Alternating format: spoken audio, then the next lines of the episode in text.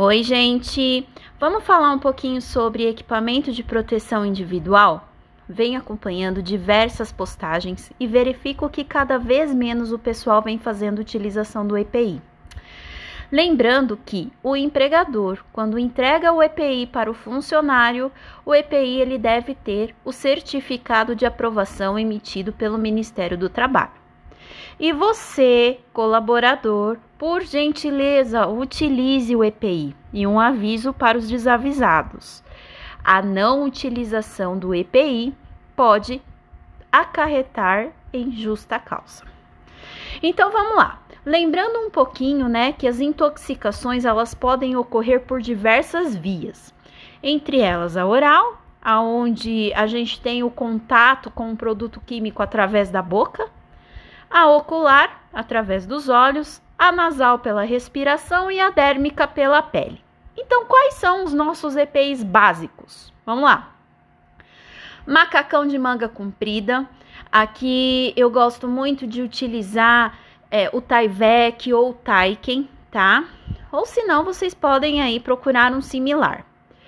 Lembrando também da bota, das luvas nitrílicas, dos óculos, da máscara, né?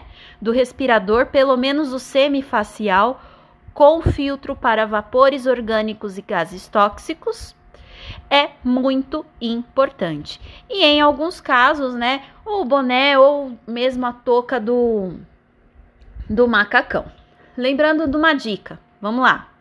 Quando vamos fazer uma aplicação voltada para a parte superior, então, por um exemplo, vamos é, eliminar aranhas no, no teto, né, na parede, no alto de uma residência. O que, que a gente vai fazer? Vamos utilizar o EPI luva nitrílica com a manga do macacão por dentro da luva, tá? É muito importante. Por quê? Se acontecer algum problema de escorrer, deu um problema no bico, tá escorrendo produto químico, ele não vai correr para dentro do seu macacão. E aí você não vai ter o contato dérmico, tá? Então é muito importante. Quando for para baixo, podemos utilizar a luva para dentro do macacão tá? Isso é uma dica básica, mas que quase ninguém se atenta. Lembrando-se, tá?